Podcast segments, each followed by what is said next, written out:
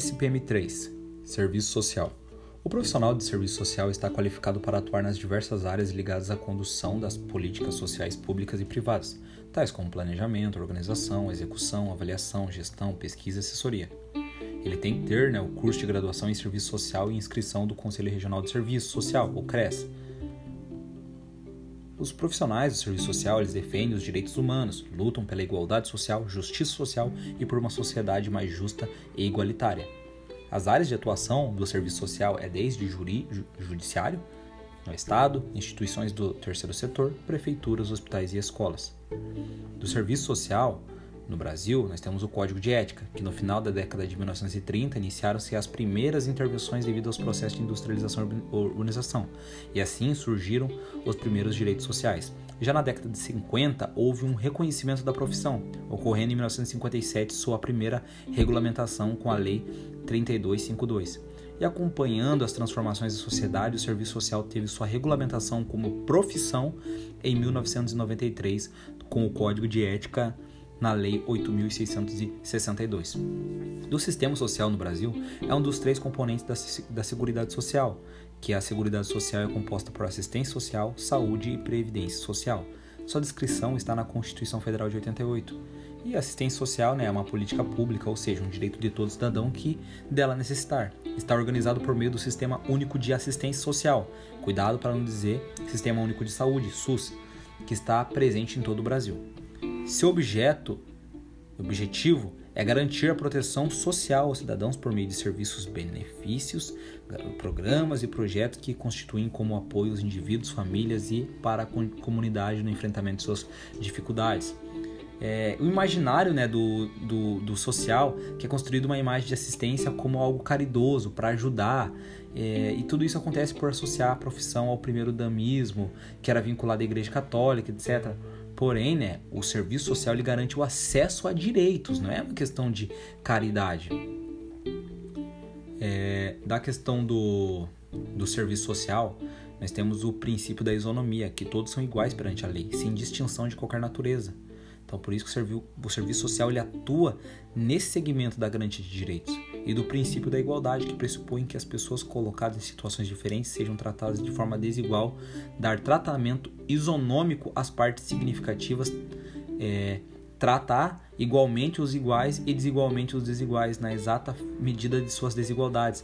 Por isso que nós no direito temos até o direito material e o direito formal, né? Igualdade material igualdade material, material e formal justamente trata dessa questão de equidade, né, das pessoas ali.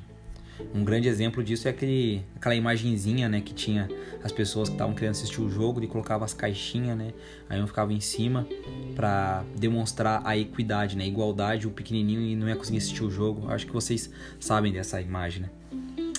Do serviço social na PMC, ele foi criado pelo decreto 7743 é, de maio de 1979, tendo sua fundamentação na Lei de 93, que foi do Código de Ética Profissional. Atualmente, o serviço social é composto por chefia de divisão, chefe do setor e coordenação. É, da primeira RPM aqui em Florianópolis, né, nós temos a soltada RPM Kelly e temos os outros ali. Da subordinação administrativa, RPM é, e tecnicamente a DSPM. Então, administrativamente é subordinada à RPM e tecnicamente à DSPS.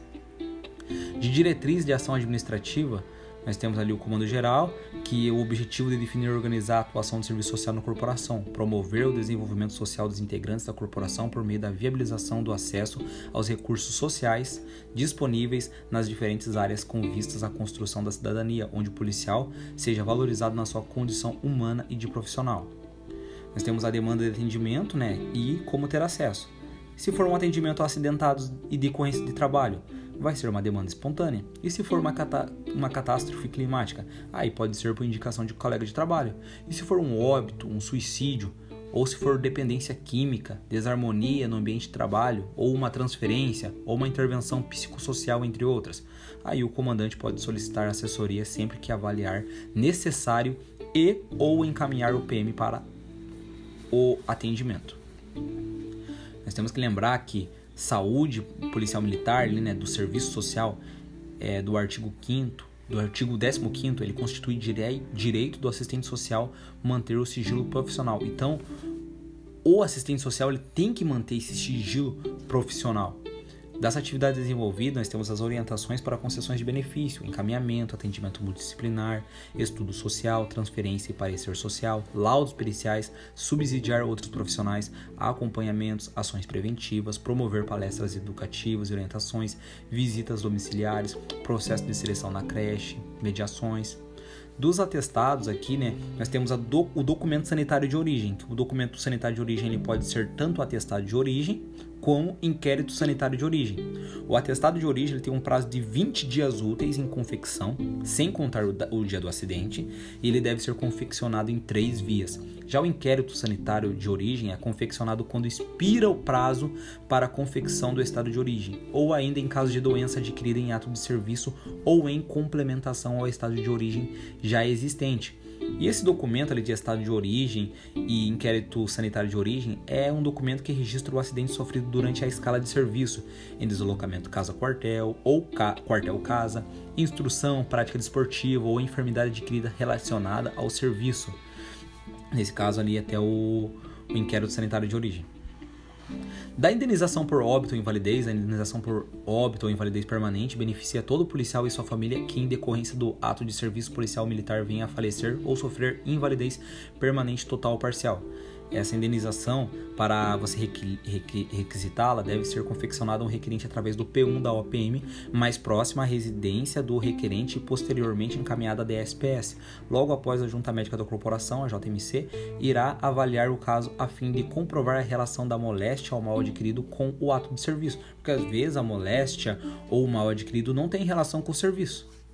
Então tem que ter essa avaliação da indenização por óbito ou invalidez, o, ao requerimento de indenização por óbito é necessário anexar dados bancários, cópias de documentos, cópia de documento funcional, entre outros. Ao requerimento de indenização por invalidez é necessário anexar os dados bancários também, cópia de documento funcional, resumo dos fatos, da ocorrência, cópia da sindicância, entre outros. No seguro de vida, se o segurado se suicidar, a seguradora continua tendo a obrigação de pagar a indenização? Bom, se o suicídio ocorre antes dos dois primeiros anos do contrato, não tem. É, mas a observação é que o beneficiário não terá direito à indenização, mas receberá o valor da reserva técnica já formada. Da importância do plano de saúde. Os planos de saúde eles podem proporcionar mais tranquilidade e atendimento de qualidade quanto mais se precisa, com preços menores do que os sistemas particulares e com mais segurança do que o Sistema Único de Saúde, o SUS. Os seguros médicos podem ser uma boa alternativa para cuidar da própria saúde da família. Os militares em hospitais públicos não há precedência quanto pacientes civis, então não adianta dizer só porque você é um policial militar que você vai entrar na fila primeiro que as pessoas que estão lá antes de você. É uma profissão de risco, com riscos à própria vida, mas você tem que tomar esse cuidado e fazer ali o seu plano de saúde. Desde o dia 1 de janeiro de 2013, a Polícia Militar do Estado de Santa Catarina descentralizou as atividades do Hospital da Polícia Militar, com assinatura do contrato de gestão. A ABPOM passou a gerir as atividades administrativas do agora Hospital dos Militares Estaduais, comandante Lara Ribas.